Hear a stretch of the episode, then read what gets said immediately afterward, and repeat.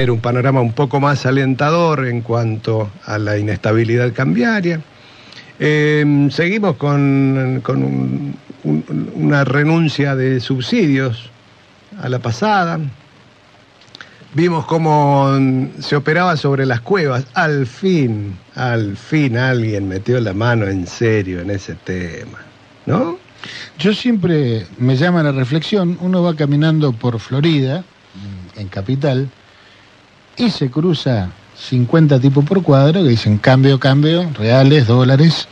Y yo siempre me pregunto, si la ley penal cambiaria está vigente, es ilegal operar en moneda extranjera fuera del MULC, del Mercado Único Libre de Cambios, ¿por qué estos tipos no nos meten en cana? Digo, ¿qué es lo que está pasando? Bueno, tengo claridad de que esa gente, los arbolitos, así se los conoce, no son sino la punta visible de un problema, ¿no? No son el problema en sí. Pero lo cierto es que es gente que está operando en algo ilegal y parece que a nadie le interesa intervenir en esa actividad. Bueno, esta semana vimos, mejor dicho, la anterior, vimos que comenzó a operarse de alguna manera contra ese sistema. Y continúa, y de hecho anoche hubo alguna intervención en, en la, en, el Santander, en el Banco Santander, eh, vinculado con operaciones ilegales con moneda extranjera. Digo, se va no solo al arbolito, ¿no? El, el arbolito puede ser la, la punta del ovillo que conduce a lo que hay detrás, pero, pero al fin se ha tomado la decisión de ir, este, de ir a fondo con, con el tema. Entre las empresas que están vinculadas, para ir poniéndole nombre apellido, porque si no parece que esto es ¿no? Un, un- choque en una esquina con alguien con una alcoholemia positiva, le conocemos el nombre, la dirección y qué sé yo, en general suele ser de los barrios de nuestra ciudad. Ahora, cuando aparecen este tipo de cosas, es difícil encontrar nombres. Bueno, le empezamos a poner nombres a los grandes jugadores de la inestabilidad cambiaria, que no es casual, es, producida.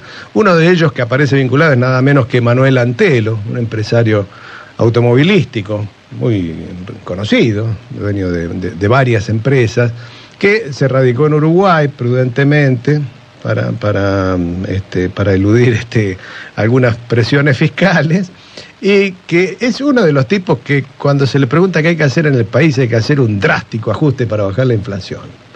Estos tipos ¿sí? son los que hoy están bajo la mira del- de la intervención, primero de los organismos eh, ejecutivos del Poder Ejecutivo, ¿no? del, de la FIP, de la aduana, eh, y, en, y en paralelo con el accionar de la justicia. Esperemos que esto continúe, porque ya vemos que cuando hay esa intervención, eh, bajan algunas, algunas inestabilidades, ¿no? Es decir, el dólar que se iba la- la- a mitad de la semana pasada, ya hemos terminado con el dólar ilegal en un valor eh, estable en esta última. Sí, el sábado pasado cuando entrevistamos a José Batela, yo le, le decía, digo, mira, yo no creo que un croata y dos chinos expliquen la fuga de divisa, el aumento del dólar blue. Bueno, en realidad yo creo que ese croata y los chinos son eh, ramas un poco más gruesas de- de- del árbol, o sea, son arbolitos con ramas más desarrolladas, pero no explican el fenómeno.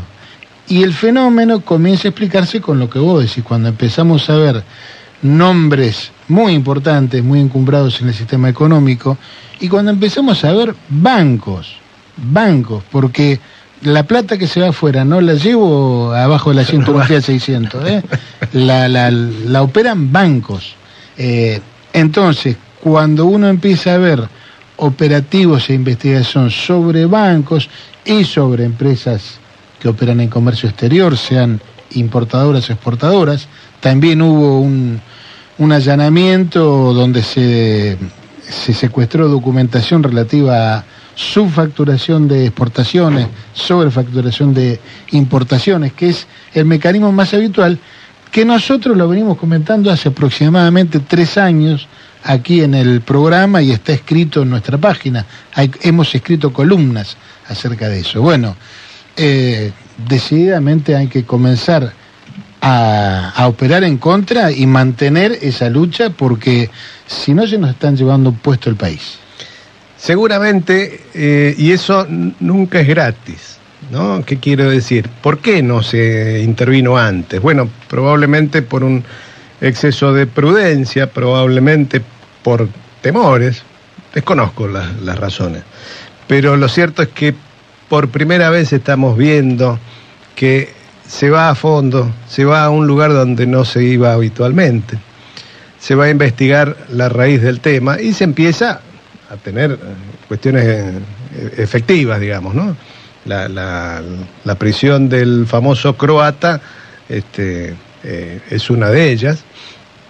Y, me parece que, es indispensable, más allá de los resultados electorales, circunstanciales, la vieja tradición especuladora de nuestro país, que no la hacen las clases populares, no la hacen los trabajadores, sino que está enquistada en lo más alto de la pirámide social de nuestro país.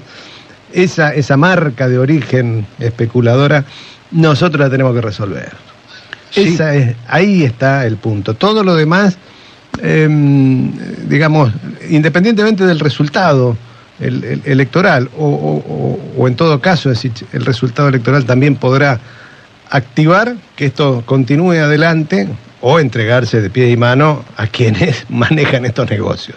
¿no? Esto, esto me parece que está, fue quedando claro en estas últimas semanas. Eh, desde acá eh, creemos que la especulación no es el camino.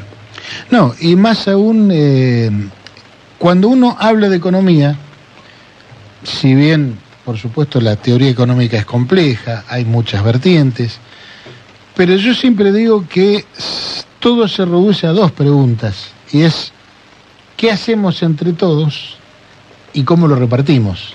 Son las dos preguntas básicas, me parece, de la economía. Y estos mecanismos, tanto sea de fuga de divisas como el de un manejo espurio de la, de la cotización del dólar aquí adentro, hacen que, por ejemplo, operando entre 5 y 10 millones de dólares por día, y metan presión sobre un mercado infinitamente más grande, pero metan presión devaluatoria, es decir, aumentan el dólar blue, esos cinco palitos por día, entonces al día siguiente sale Jonathan Vial y dice, mire, la brecha está cada vez más grande.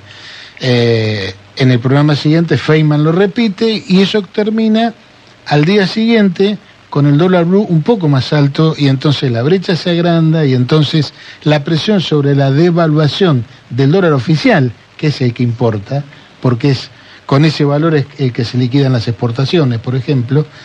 Y bueno, todo tiende a que el dólar oficial aumente. ¿Y qué pasa cuando el dólar oficial aumenta? Aumentan los precios.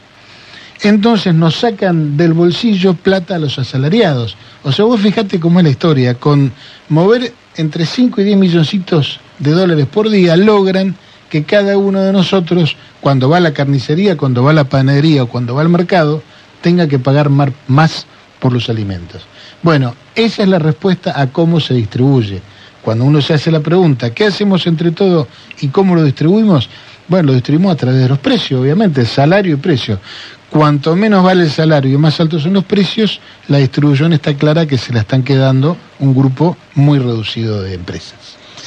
Y todas esas empresas y todos esos periodistas, después de un cierto tiempo, uno dice, bueno, ¿y ¿Qué, bienes y qué servicios aportaron a la economía de nuestro país? Naranja, fat, nada, cero.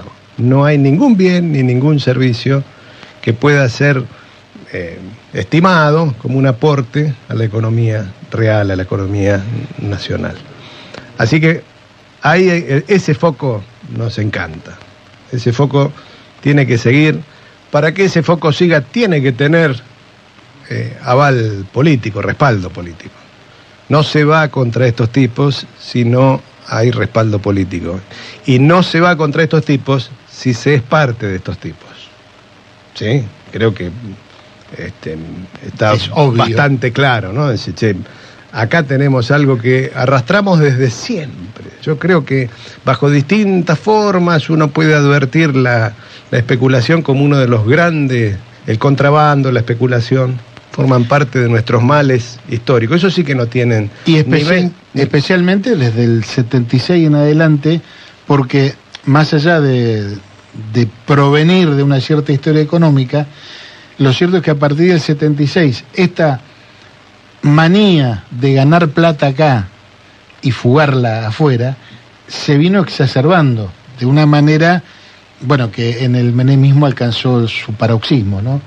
Eh, bueno, yo creo que definitivamente lo que hay que cambiar es ese modelo, es, flaco, si ganaste plata gana en Argentina, déjala en Argentina, este, que la podamos ver entre todos, de, eso se trata. Si te la llevas y vamos a estar siempre mal. Se calcula que hay 450 mil millones de dólares argentinos de empresas y particulares que están fuera del circuito o están directamente en otros países.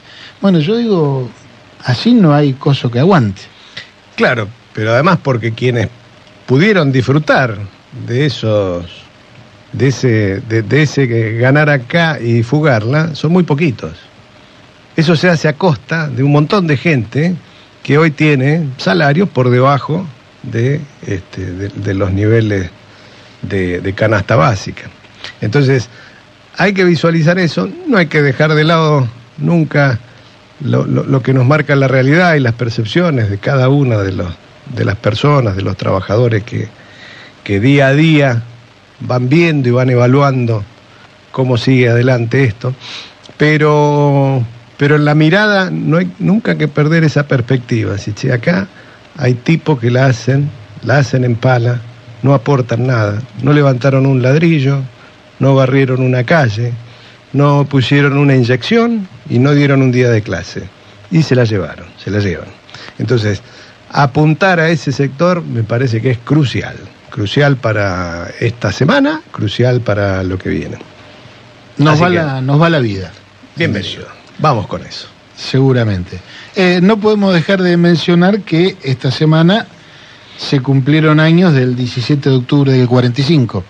Somos conscientes de que hoy no podemos hablar de, política partidaria, pero consideramos que el 17 de octubre del 45 está en la historia y en la memoria colectiva de los argentinos.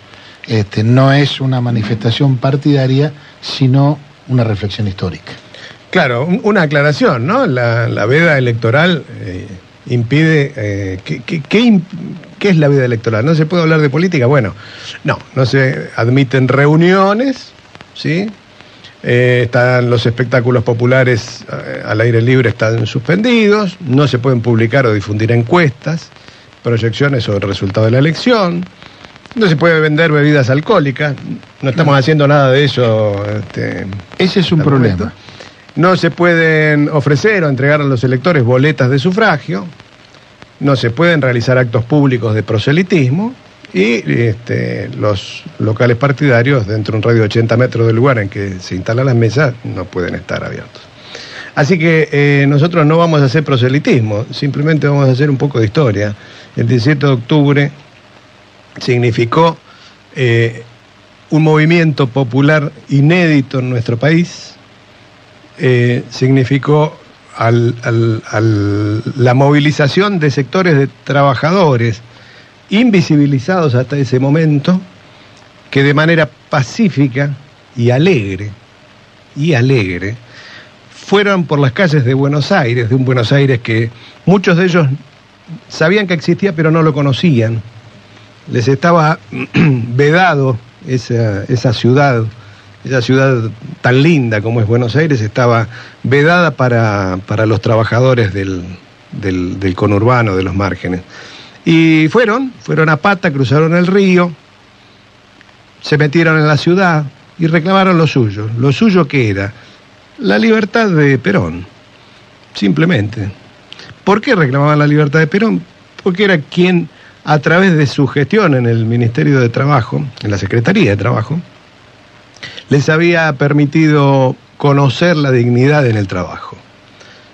Nada más y nada menos. Esa movilización era mm, masiva, mm, era alegre. Hay alegría en esa movilización. No hay odio, no hay rencores.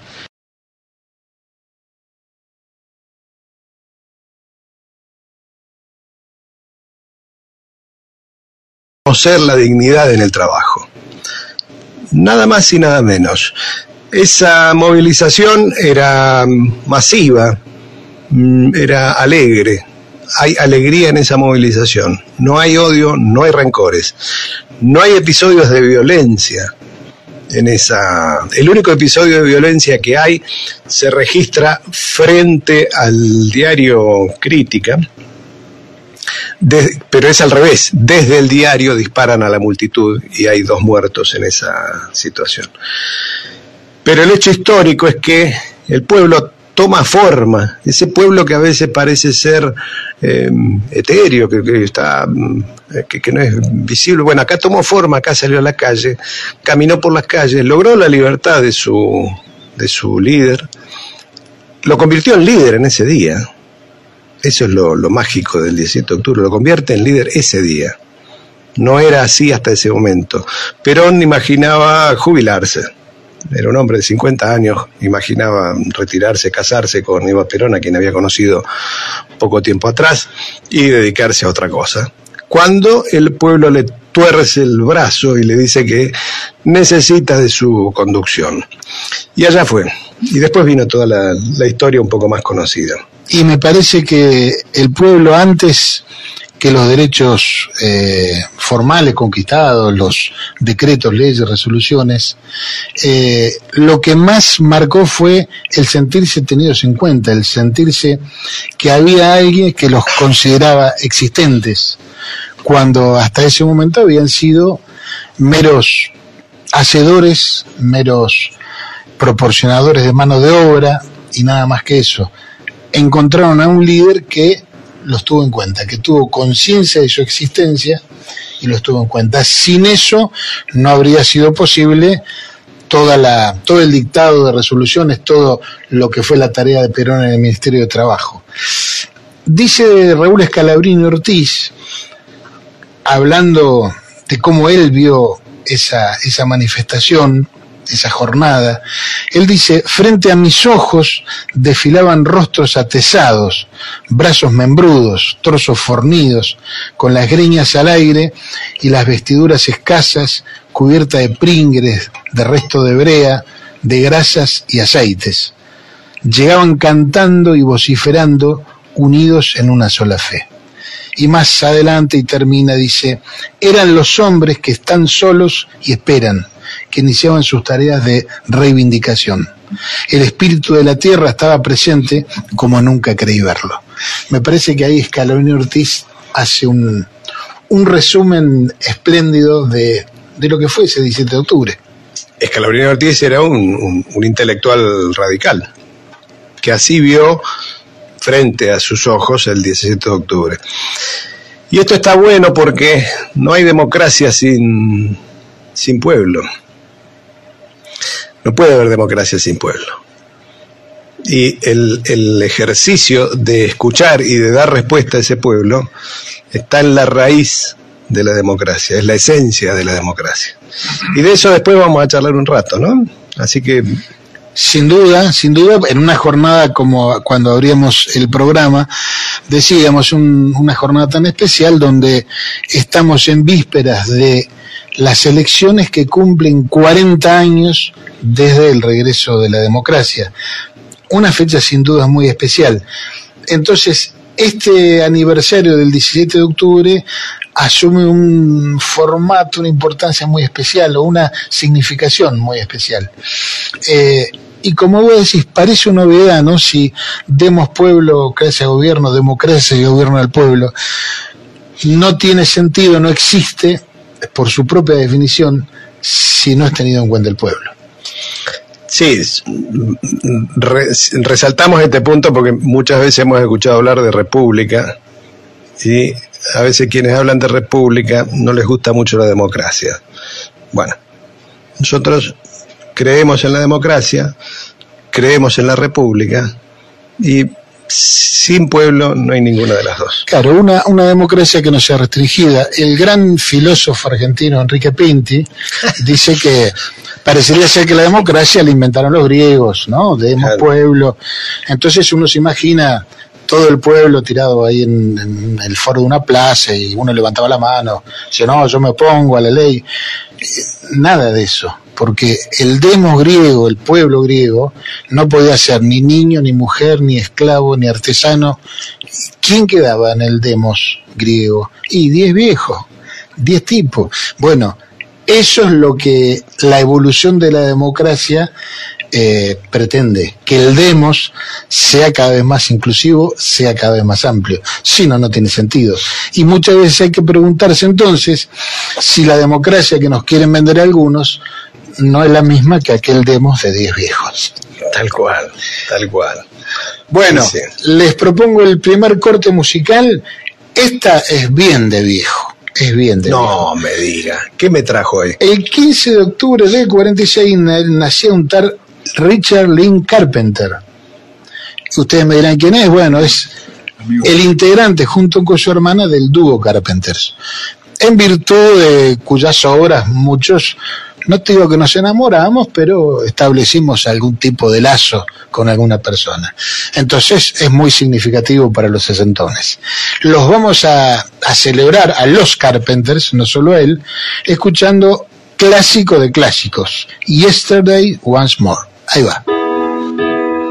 When I was young, I'd listen to the radio, waiting for my favorite songs. When they played, I'd sing along. It made me smile. Those were such happy times and not so long ago. How I wondered where they'd gone. But they're back again, just like a long lost friend. All the songs I love so well. Every sha la la la, still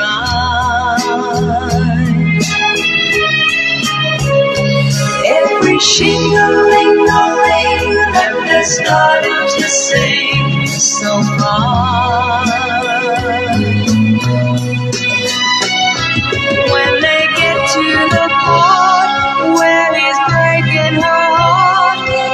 Can really make me cry just like before. It's yesterday once more. Looking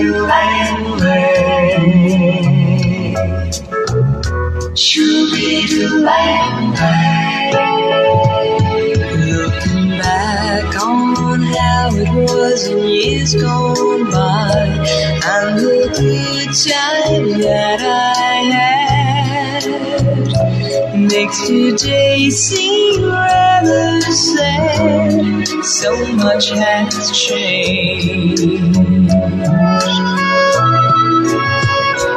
Was songs of love that I would sing to them, and I'd memorize each word.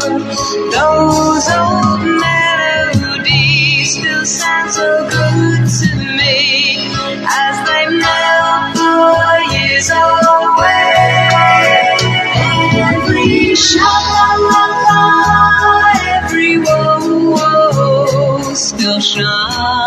El número 7 que es el 1 de Francisco. Every they're starting to sing so far. All my best memories come back clearly to me. Some can't even make me cry, just like before.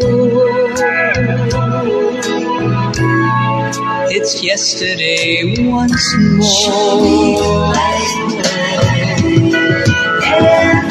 Every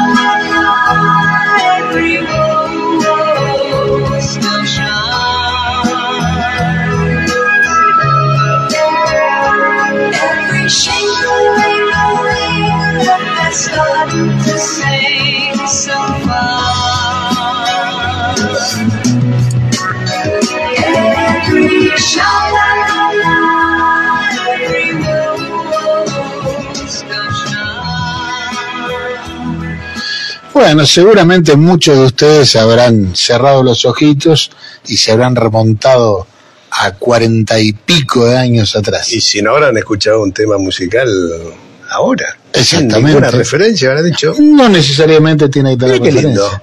Pero realmente Carpenter fue un dúo que se distinguió por la armonía, la, eh, una maravilla escuchar a Carpenter. Bueno, y seguimos adelante. Eh, esta semana publicó en su página Telam una entrevista que le hace su directora, Bernarda Llorente, al Papa Francisco. La verdad es que no sé precisamente qué día tuvo lugar la entrevista. Nos pareció como todo lo que hace Francisco sustancial, importante, digno de ser escuchado. En lo particular, recomiendo que entren en la página y la escuchen entera, no es tan larga. Eh, pero bueno, nosotros a efectos de analizarlo aquí en el programa hicimos unos pequeños cortes, re- resumiendo un poco los conceptos. Entonces ahora vamos a escuchar el primero de esos cortes y después lo comentamos. Cuando vemos, por un lado, estas crisis migratorias, cuando vemos, por otro, algunas fuerzas de ultraderecha que se expanden, cuando vemos una cierta frustración en distintos países y la indiferencia frente a la política o a un voto que finalmente eh, lo expresa. ¿Usted cree que es una crisis momentánea que hay que trabajar en la dirección opuesta para poder corregirla? me gusta.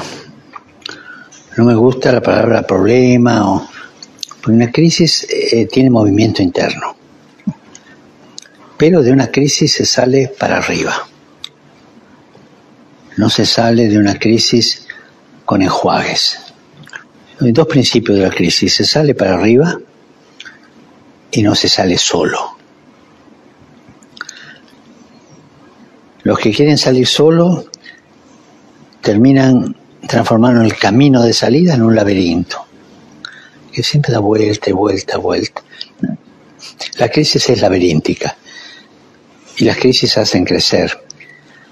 A mí me encanta cuando una persona, una familia, un país, una civilización entra en crisis, porque si la resuelve bien, creció. No me encanta cuando se cierran en un problema hacia adentro y no pueden salir.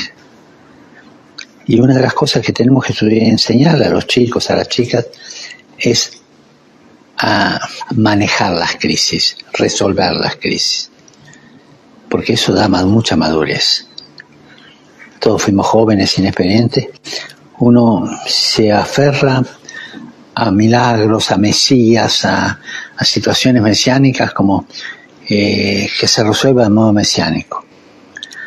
Mesías hubo uno solo que nos salvó a todos. Los demás son todos payasos de mesianismo. Ninguno puede prometer la resolución de una cultura, la resolución de conflictos, si no es a través de las crisis saliendo hacia arriba. Y no solo. Pensé en cualquier tipo de crisis política, ¿no? Un país que no sabe qué hacer o, o acá en Europa hay varios. ¿Qué se hace? ¿Buscamos mesías que vengan a salvarnos de afuera? No. Busquemos dónde está el conflicto, tomemos en mano el conflicto y resolvamos saliendo hacia arriba, ¿no? Es una sabiduría esa de los conflictos. Pero sin conflictos no se va adelante, ¿eh? Bueno, una, una visión totalmente distinta de la habitual respecto de las crisis. Primero, qué, qué lucidez este hombre, ¿no? Eh, escucharlo, escucharlo al Papa Francisco da gusto, más allá de la adscripción o no al- a, la, la- o, o la, a la pertenencia o no a la Iglesia Católica.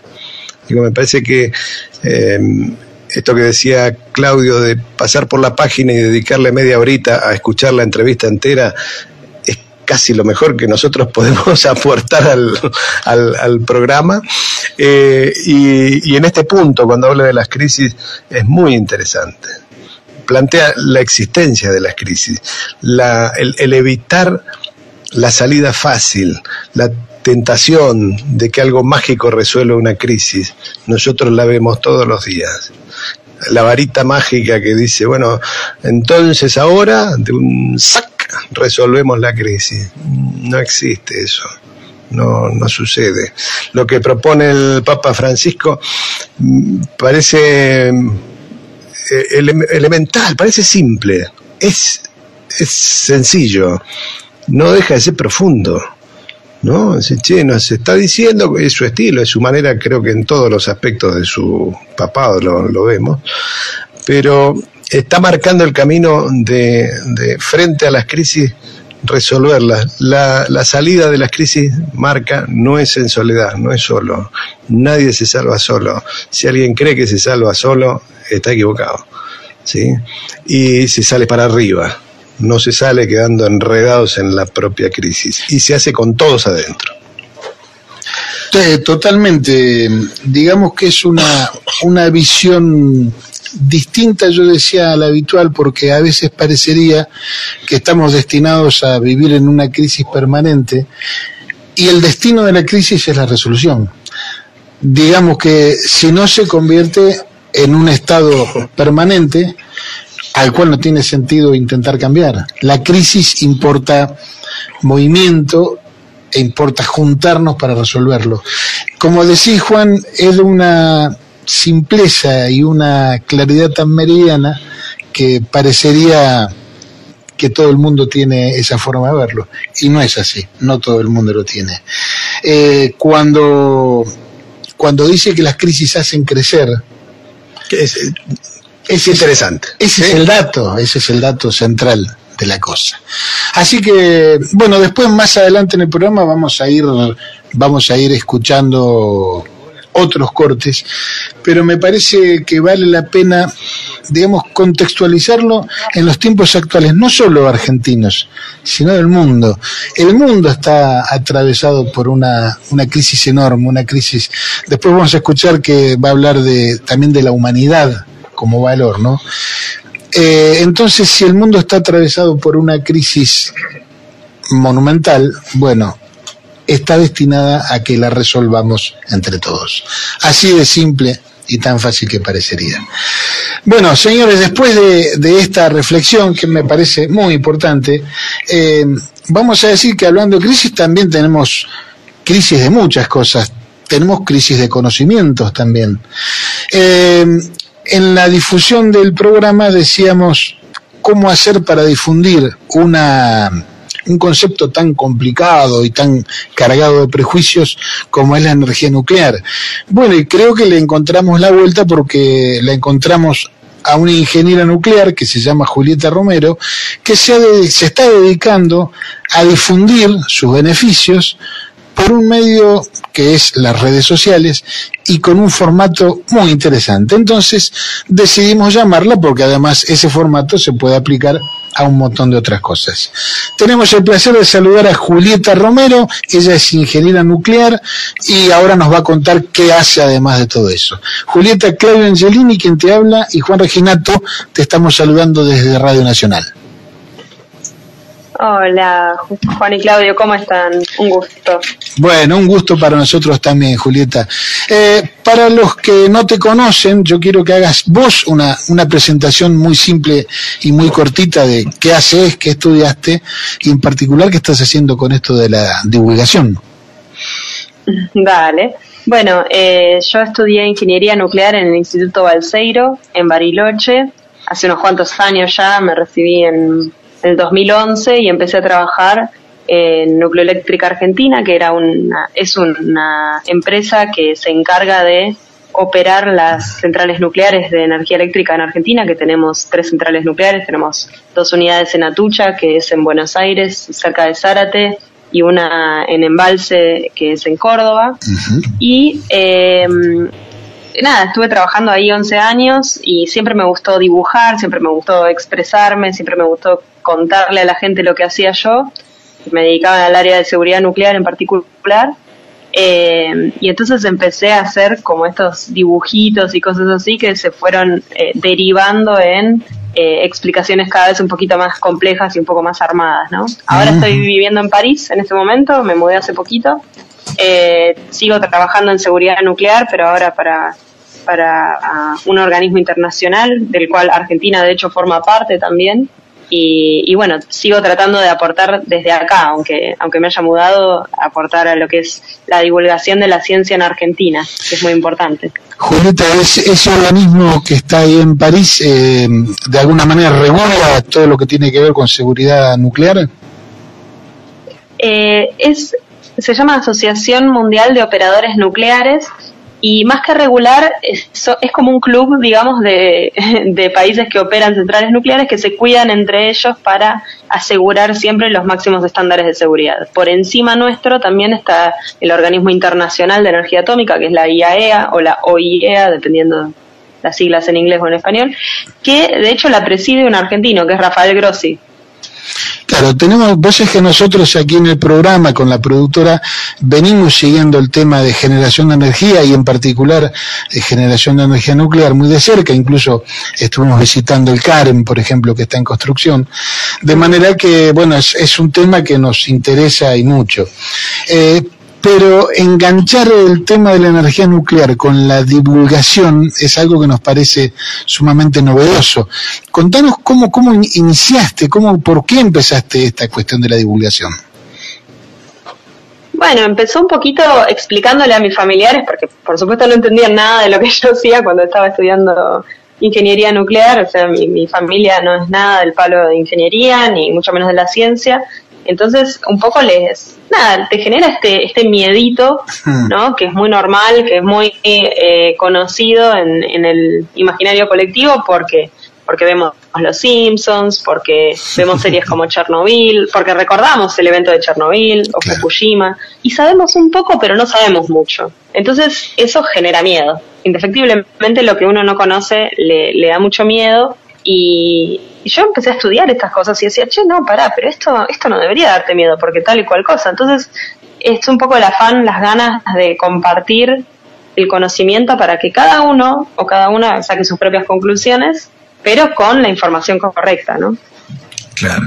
Eh, Julieta, Juan Reginato te saluda, ¿cómo estás? Eh, Hola, Juan. Yo te, te escuchaba y, y pensaba, cómo hemos pasado, ¿no? De, que las industrias o la energía nuclear, allá por los años 60, 70, fueran motivo de, orgullo a una etapa donde empezamos a ver todas esas actividades con ciertos temores, ciertas distancias. Em, ¿Cómo la, primera pregunta, y sobre todo si estás en el área de seguridad nuclear, eh, ¿por qué habríamos de hacer eh, una, una, actividad como la energía nuclear? Eh, ¿Y, cuánto eh, tiene de riesgo esa actividad? Si podemos aclararlo un poco. Bueno, sí, claro, claro. es muy gracioso porque la actividad nuclear, yo, yo la comparo mucho a lo que es la actividad aeronáutica, ¿no? Viste que hay gente que le tiene miedo a volar y, y es también perfectamente entendible, pero vas a las estadísticas y es uno de los eh, medios más seguros de transporte, de hecho. Uno se sube al auto sin pensarlo y en realidad está subiéndote a algo que tiene una probabilidad altísima de terminar en accidente todos los días, ¿no? Seguro. Eh, eh, medio lo mismo pasa con la energía nuclear, ¿no? lo que sucede es que si vos te pones a ver las estadísticas, por la cantidad de genera o sea, y vamos a hacerlo justo, porque por ejemplo, no sé, vos podrías decir, hay mucha gente que se muere por tal o cual eh, forma de generar energía y vos decís, bueno, pero esa forma es mucho más abundante, como, como lo es el carbón, por ejemplo. Entonces, si dividimos eh, la cantidad de muertes, y eso es, esto es así, ¿eh? es una estadística que existe, que está y se puede chequear en Internet, si dividimos la cantidad de muertes asociadas a las fuentes de, energía eléctrica por la cantidad de energía generada, o sea, hacemos una, un, una, un juicio como justo, la nuclear es es muy baja, es realmente eh, una de las más seguras, junto con la eólica, junto con la solar y junto con la hidráulica. De hecho, la hidráulica, la hídrica, perdón, es, es un poquito más riesgosa porque eh, hubo un evento eh, histórico que se rompió un embalse y, hubo muchísimas, muchísimas víctimas. En cambio, por ejemplo, tenemos energías como la del carbón, a la que se le asocian muchísimas muertes. ¿Por qué? Por el cáncer de pulmón. Porque su residuo, que es lo que tira al aire cuando genera energía, que es súper eficiente la energía que genera y es re fácil y es re barata, termina incidiendo en enfermedades como cáncer de pulmón. Entonces, la, la pregunta por la cual es por qué necesitamos, por qué eh, buscamos eh, generar energía eléctrica por medio de la energía nuclear, bueno, por un lado tiene que ver con eso, tiene que ver con eh, que emite tan poco carbono cuando genera electricidad, de hecho cuando, cuando genera no emite, que es muy importante tanto para la Tierra por el tema del cambio climático como para los humanos por el tema directamente de la salud. Claro. ¿Y, y en la transición energética, cómo juega? Y en la transición energética lo que tiene es que es una muy buena fuente de lo que se llama de base. ¿no? Las energías eh, renovables son buenísimas y, y, de hecho yo soy fan de la energía eólica, de la energía solar, mientras más se pueda mejor, la hídrica también, pero hay ciertas realidades en los países que nos van a permitir tener más o menos de cada cosa, ¿no? Por ejemplo, hay una cantidad de capacidad instalada de lo que es la energía hídrica. O sea, vos no podés tener más embalse de lo, del agua que tenés a, a, disposición. Eso por un lado, la disposición geográfica, ¿no? Después tenés también, por ejemplo, la solar, es si tenés sol. ¿Y de noche qué haces? O sea, tenés que tener baterías, ¿qué hacen? Se llama intermitencia, ¿no? Lo mismo pasa con el viento. El viento a veces sopla, a veces no. Entonces eso nos genera una intermitencia de lo que es entregar energía eléctrica a la red eléctrica. Pero las personas consumimos constantemente energía.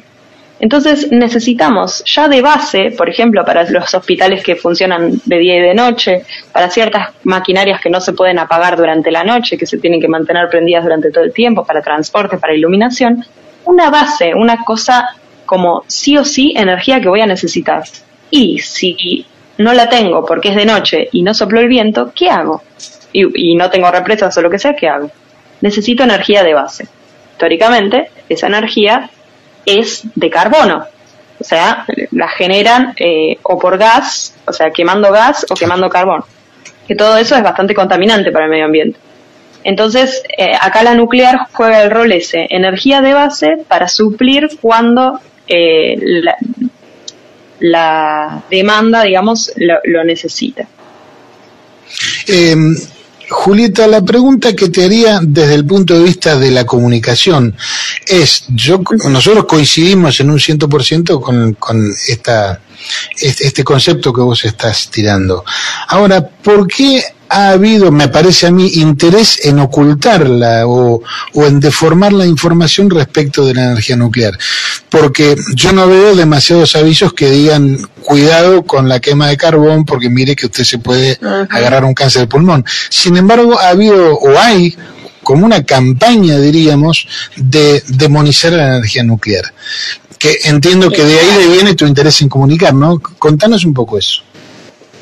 Sí, yo, a ver, no, no soy eh, no soy experta en eh, las campañas que se han hecho o no, pero lo que puedo pensar es si hay un lobby muy fuerte de alguien al quien le resulta barato generar energía de esta forma y eh, digamos de alguna manera viene otro tipo de energía que eh, amedrenta con que sea que deje de ser rentable tu tipo de energía es complicado también la realidad es que al, al, ser la energía nuclear de por sí, al ser una energía de la cual la gente no conoce mucho, y te repito con esto, es muy fácil, es, es muy, muy fácil eh, vender desastre, vender, uh -huh. asociarla con lo que son las bombas nucleares, eh, es como que se, se, tergiversa y se mezcla mucho eh, los fines pacíficos de la energía nuclear con los fines bélicos. Entonces, eh, es, es, fácil, es un, es un target fácil de atacar, digamos, en ese sentido. Claro. Digamos, si y yo bueno, tuviera una empresa... un interés económico.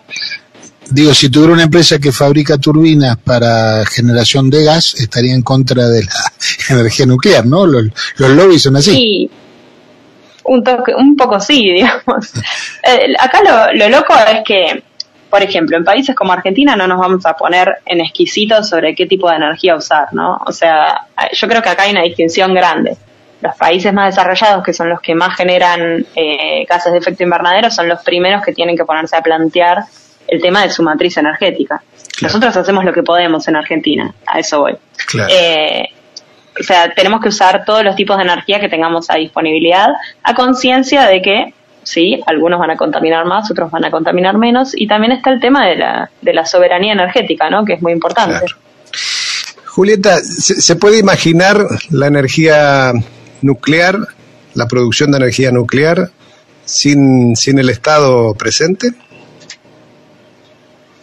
Mira, eh, en Argentina el Estado presente es muy, muy importante. Eh, hay otros países que lo hacen de otras formas, pero siempre hay una regulación estatal eh, muy fuerte detrás porque, porque son elementos que para nosotros, por ejemplo, son clave. El tema energético en Argentina, en el desarrollo, si uno no, si uno no tiene su propia energía, la tiene que comprar, eso es carísimo y ese, ese gasto no solo se traduce en menos dinero para la población, para la gente, sino que además eh, la, la, dependencia, la incapacidad de, de, producir lo propio, ¿no? que está tan asociado también al crecimiento de los desarrollo, del desarrollo como los países que se desarrollan tienen energía propia.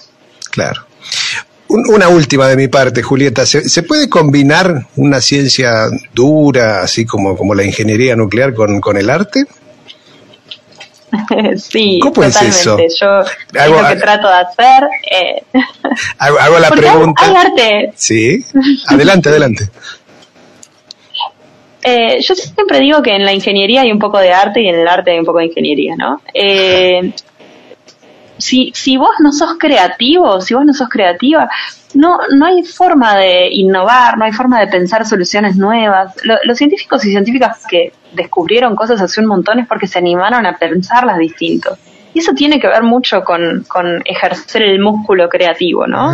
eh, y entonces, obviamente, uno tiende a hacer arte cuando, cuando pasa eso, porque tratas de trabajar esa flexibilidad eh, en otros lados también. Y en el arte también aprovechas muchísimo todo lo que tiene que ver con, con la ciencia y la ingeniería, si, si lo sabes aplicar buenísimo, porque aprendes, no sé, a mezclar colores, aprendes a ver perspectivas, aprendes a medir ciertas cosas. Como que las dos herramientas son absolutamente complementarias para mí. Sí, eh, coincidimos 100%. Y la importancia, yo creo que hay que subrayar, ¿no? Que todos sepamos medianamente la verdad de las cosas. Eh, eso contribuye a vivir con un poco menos de angustia, ¿no? Si yo vivo al lado de una central nuclear eh, y no sé cómo es la verdad de la milanesa, bueno, seguramente voy a vivir angustiado pensando en que... Totalmente. Así que nos parece fundamental este trabajo que has encarado y que ojalá mucha gente lo replique con otras cuestiones, porque sabemos que hay miles de mitos que, que no son inocentes, ¿no? Que están porque por algo. Sí. totalmente, totalmente. Julieta, ¿dónde, em, ¿dónde pueden ver eh, tus publicaciones? ¿Dónde, dónde se pueden? Yo estoy en las redes sociales, en Instagram, en Twitter, en todos lados como J Dragones. J Dragones. Dragones. Sí, me gusta mucho dibujar dragones, lo van a notar. Sí, lo vimos. me, la paso dibujando. Eh, y bueno, así quedó. Buenísimo. perfecto. Eh, Julieta, te agradecemos enormemente y hasta cada momento. Muchas gracias. Bueno, muchísimas gracias por invitarme. Gracias. ¿eh? Bueno, era la ingeniera nuclear Julieta Romero desde París. ella, hizo, ella hizo eh, en sus videos que ha subido a Instagram en la dirección que recién lo mencionaba, este, una explicación espectacular de muchos de los procesos de ingeniería que están de manera accesible, fáciles de entender, no hace falta ser un experto ni mucho menos y nos da muchísima envidia porque nosotros fuimos a visitar el mismo lugar que fue a visitar ella, que es el Carem, y nos costó muchísimo más poder transmitirlo. Hicimos un programa con entrevistas, todo. Eh, invitamos a que pasen y vean el, Instagram de Julieta Romero, este, que la verdad vale mucho, mucho la pena. Señores, nos vamos a las noticias recordando que el 19 de octubre hicieron, se cumplieron años del fallecimiento de Cátulo Castillo, uno de los grandes letristas del tango. Lo vamos a recordar con un tema de su autoría, clásico del tango interpretado por dos tiernos, Goyeneche y Troilo. Tinta roja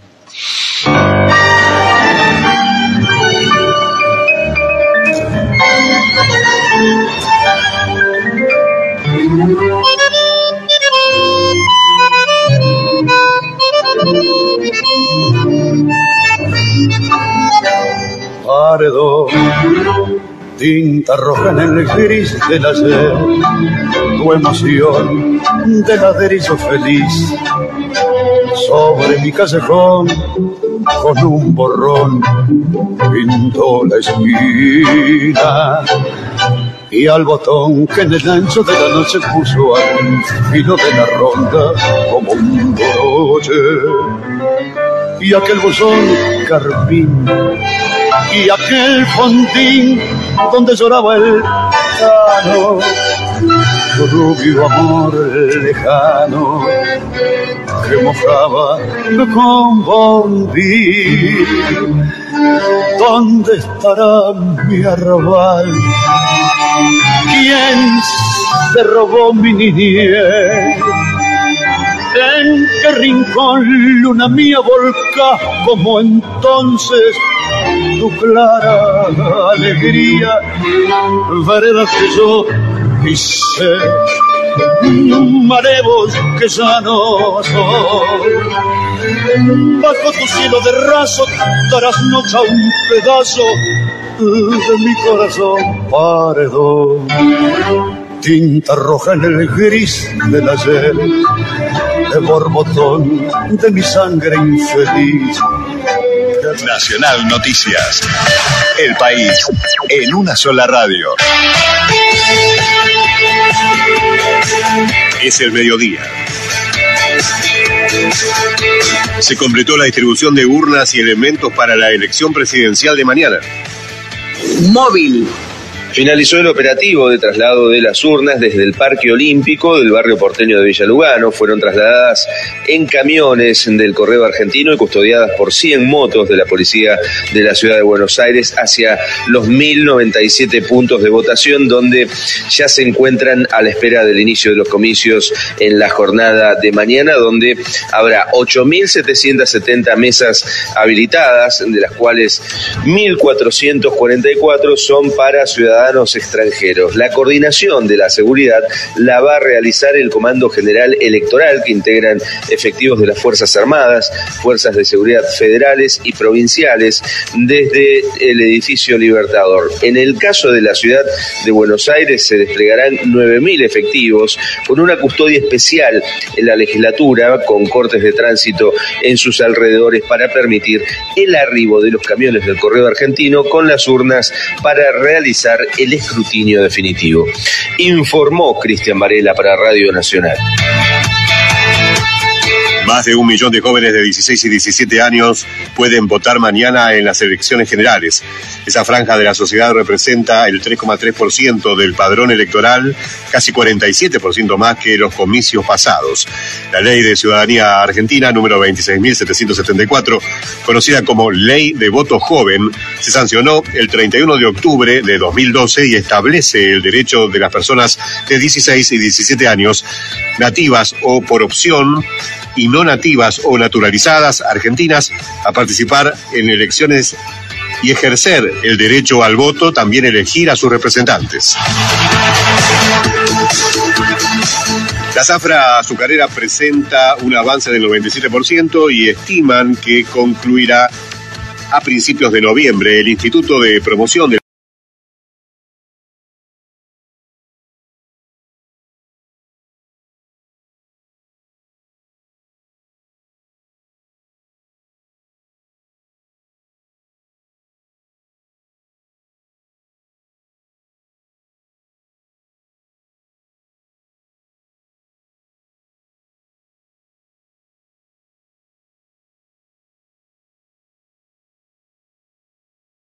Datos del tiempo. En este mediodía, en Isla Gran Malvina, archipiélago austral, territorio de la República Argentina, cielo cubierto, temperatura 10 grados 3 décimos, humedad 40%.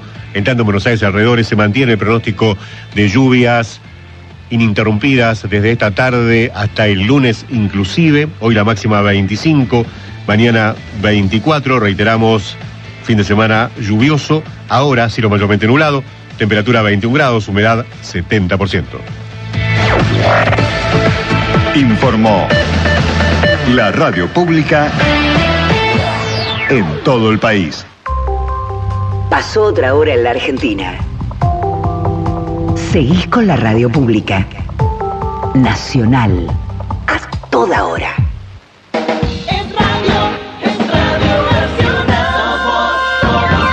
Radio Nacional Bahía Blanca, AM560, la radio pública. Tu verdad, tu identidad está en el diario Radio Nacional. Sonidos contemporáneos. Una invitación de Carlos Rivas Wilson y Gustavo Fernández a girar dos horas por diversas expresiones de la cultura popular. Sábados por Radio Nacional Bahía Blanca FM 951, la radio pública. Sonidos contemporáneos. Pizza Birra Radio, el programa de la red de jóvenes italianos de Bahía Blanca. Todos los sábados de 19 a 20 horas. Actualidad, música, cultura, turismo, gastronomía y mucho más. Por FM 951, Radio Nacional Bahía Blanca.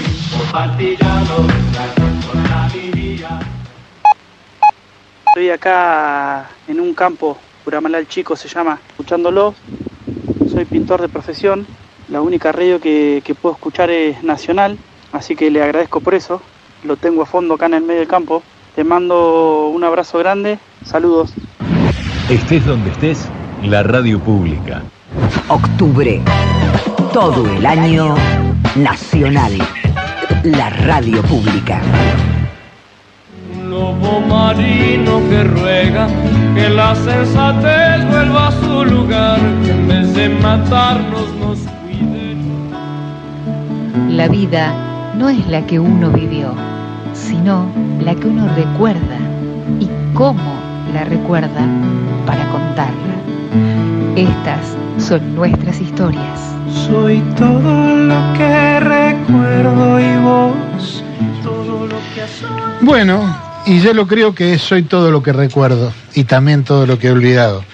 Mañana, como decíamos al inicio del programa, estaremos yendo a votar, estaremos celebrando elecciones y se, están, se estarán cumpliendo casi 40 años de aquellas históricas elecciones, por lo menos históricas para nosotros, los sesentones, eh, históricas porque volvía la democracia eh, después de una larga noche. Y bueno, de eso parece que hicieran 10 minutos, sin embargo, pasaron 40 años. Entonces, para profundizar, para analizar, nos parece que con nosotros, con los conductores de botellas, solamente no alcanza. Y dijimos, bueno, vamos a invitar a gente cercana, a gente querida, este, para eso, para charlar, para recordar, para analizar. Y para eso la tenemos aquí a María Estela Castera y a José Marcilese. María Estela Castera es licenciada en Trabajo Social, fue directora de mi escuela donde yo estudié Trabajo Social, por ende me alegra muchísimo volver a verla después de tanto tiempo. Y José Marcilese, bueno, que es doctor en Historia y que es amigo de la casa, es un conspicuo visitante de Botellas al Mar. Así que a los dos, muy buenos días. Gracias. Buenos días. Buenos días. Bueno, te pido, María Estela, que te acerques al micrófono para que... Porque estás bastante difónica, veo. Sí, soy, soy así. Es, ¿No te acordás vos? es normal. Siempre. fue. Sí, sí. Bueno, antes de ponernos a charlar, también lo vamos a saludar a Ariel Laer, que en, en esta segunda mitad del programa va a tener a su cargo la operación. Bueno, señoras y señores, 40 años. 40 años de democracia. ¿Y, qué hacía Estela hace 40 años y qué hacía José hace 40 años? ¿Dónde andaban? Yo hace 40 años eh, estaba esperando a mi tercer hijo. Estaba en Buenos Aires y, por- Alfonsín ya había ganado. Y toda la carrera de trabajo social, yo era profesora de la carrera de trabajo social, eh, me pide alumnos y docentes que eh, si quería ser la coordinadora, se llamaba, dependíamos del Ministerio de Salud de la, de la provincia. Y bueno, y yo dije que sí. Lo que pasa es que yo no eh, volvine en febrero, fines de, de enero, no me parecían bien los programas, y entonces haciendo uso de la democracia, y de esta, esta alegría que teníamos, pero además poner en, en marcha lo que significaba ser democrático, convoqué a los exalumnos, a los profesores, a los alumnos y convoqué a todos los que yo sabía que tenían mucha fuerza para trabajar. Yo, por supuesto, a mí me había convocado el radicalismo porque yo pertenecía al radicalismo. La mayoría de mis profesores no eran radicales. Había con los que yo coincidía más eran izquierda y peronistas. Y con los radicales me peleé mucho, porque ustedes se acordarán, había una parte muy conservadora y la otra parte alfonsinita, la coordinadora, la histórica. Bueno, entonces tuve algunos, algunos problemitas allá en La Plata. Me llamaron de La Plata y entonces yo les dije que yo seguía como profesora, pero mis condiciones eran que yo elegía. Gobernadora Armendáriz. Exacto. Eh, que lo respeto mucho, ¿eh? Eh, lo respeté mucho. Eh. Eh, era un tipo democrático, no así el director de, de- de salud en ese momento. Y bueno, y arrancamos y armamos un programa nuevo entre todos. Te hago una, una, un, un cortecito. Recordemos la época. Para 1983, la carrera de trabajo social no existía en la universidad. No, no. Sigue sin existir, eso Sigue es otro sin punto que existir, por todavía suerte está... está caminando. Y, y se daba en una dependencia del Ministerio de Salud de la provincia de Ah. No, Buenos no, Aires. no. Se daba pidiendo prestado los edificios. Ahí Ajá. andábamos navegando entre la escuela 7, las directoras, los presidentes de las cooperadoras, que tenían todos los resabios este, de, la, de la noche oscura. Y entonces decía que no se nos podía prestar a nosotros los las instalaciones porque nosotros hablábamos de política. Técnicamente eran cursos descentralizados de la Escuela Superior de Sanidad. Exactamente. Técnicamente era eso. Pero bueno, el boom de la carrera y lo que hicimos y, y todo esto que se fue, hizo que ese año nosotros tuvimos una inscripción y pudimos abrir dos primeros. Y realmente fue hermoso. Y una anécdota linda de ese tiempo, se, cuando se estrenó acá La Noche de los Lápices, ¿te acordás, Marcelo?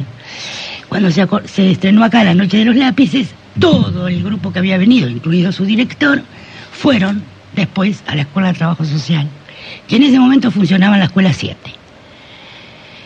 Este, hicimos ahí una, un, como una, qué sé yo, un encuentro con ellos, con los actores, con los sobrevivientes y con el director. Esta es la, la- visión de María Estela Castera, con quien estamos entrevistando, a quien estamos entrevistando acá en el estudio de Radio Nacional Bahía Blanca.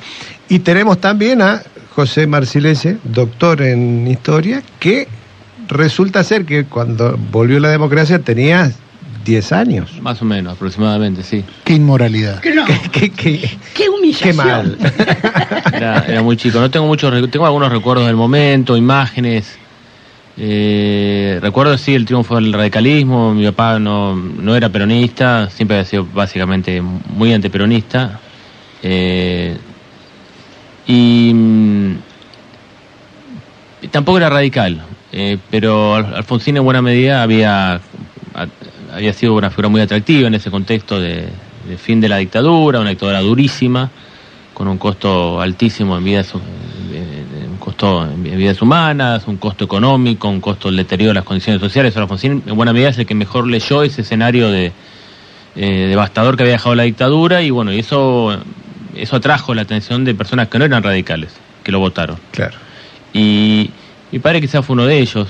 Eh, y recuerdo sí la llegada de algunos amigos. eh, en, ese, en ese momento estaba como director del Hospital Pena.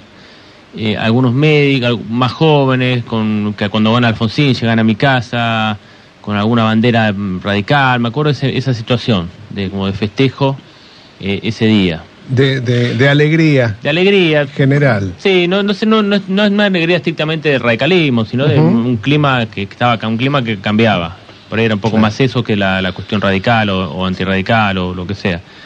Eh, recuerdo eso sí. Eh, después recuerdo imágenes. También cuando uno es chico después hay mucho de historia aprendida, digamos. La historia oral un poco funciona así. ¿Cuánto te recordás y cuánto aprendiste y pensás que recordás ese momento? En realidad empiezan a mezclarse un poco y hay que sopesar cuánto hay de, de cada, de cada ingrediente en, el- en la construcción de la memoria.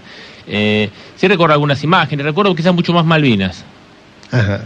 Eh, pero es más impactante, Es para, un chico chico la- las imágenes de la guerra, la- los comunicados de la guerra, sí creo lo, lo recuerdo, la- las acciones que se generaron en las escuelas respecto de lo que ocurría en Malvinas, no tanto Malvinas, eh, no tanto el 83, eh, o la vuelta a la democracia, no, no recuerdo actos en Bahía Blanca, eh, recuerdo algunas imágenes de algunos dirigentes, por ahí la, la imagen de Herminio era la imagen que por ahí resultaba más chocante, era una figura, bueno, la que no sabe que está escuchando, Herminio Iglesias fue candidato a gobernador por la provincia de Buenos Aires por el peronismo, una figura bastante, un gesto bastante adusto, no, no, claro, Sí, y- la quema del cajón, Y que eh, se asociaba con la peor derecha. Claro, y con la violencia que se quería, que venía, la suerte de la democracia venía a terminar. Entonces, esa, esa imagen quizás me, es la que más re- creo que recuerdo de aquel momento.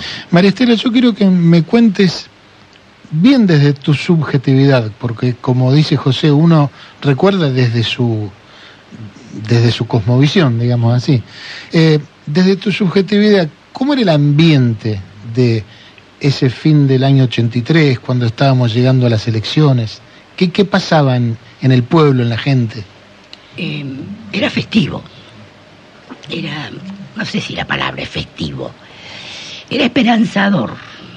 Eso era. Era esperanzador. Yo no sé si para todos, pero para los que teníamos en ese momento que éramos re jóvenes, este, teníamos, qué sé yo, bueno, el, el hijo que yo estaba esperando tiene 40 años, así que eh, 30 años. Para los que habíamos estado en, porque yo si bien pertenecía a la franja, que era bastante más suavecita, que era muy amigo de los chicos de la JP.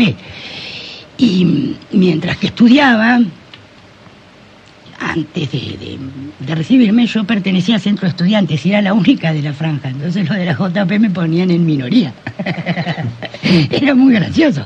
Y era la única que había. Así que yo iba con ellos a las marchas. Y entonces tengo una amiga que se llama Marcela Vial, que me dice, vos sos más peronista que radical. bueno, y entonces cuando luchamos eso, que nos teníamos que esconder, que nos tiraban, que, que yo tuve muchos amigos desaparecidos, yo vivo en el lugar universitario, desde siempre. Así que mis amigos de la calle Panamá, mis amigos de Primera Junta, mis amigos de, de Perú al 200, esos desaparecieron. Era muy desgarrador para nosotros. Mis amigas mías de la carrera, amigos, compañeros de la carrera. Entonces, para nosotros era un- una reivindicación histórica, perdón.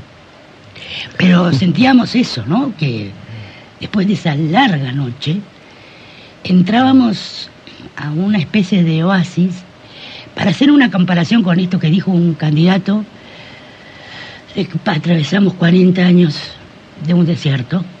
Yo creo que iniciamos 40 años de un oasis. Claro, son dos maneras particularmente de verlas.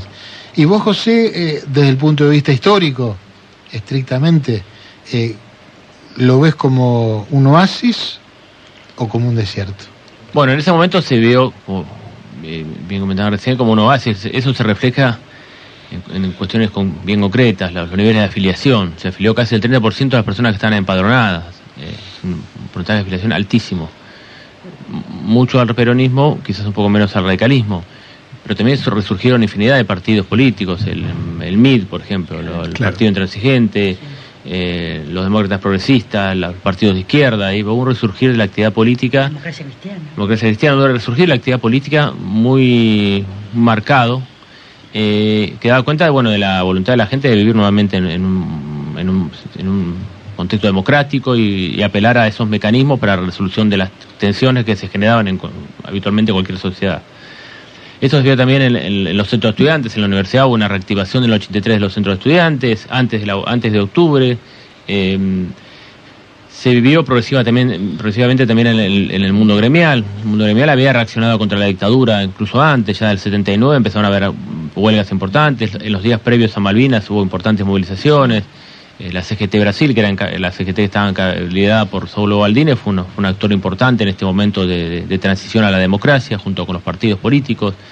Es decir, que había eh, había un, esos, ese, clima se, puede apreciar en esos, en esos, eh, en esos datos, también en las movilizaciones masivas, en la, en la activación de la vida interna, los partidos tuvieron internas, internas para elegir candidatos, internas para elegir autoridades, los actos fueron multitudinarios, los altos, actos en Buenos Aires el 9 de julio, imágenes, son actos que no se movían, O sea, que el cierre de Alfonsín... el- son cientos de miles de personas. eh, los actos en Bahía Blanca fueron también muy importantes, en la calle O'Higgins, acá cerquita, O'Higgins y Drau, era el lugar, el epicentro de la actividad política en ese momento.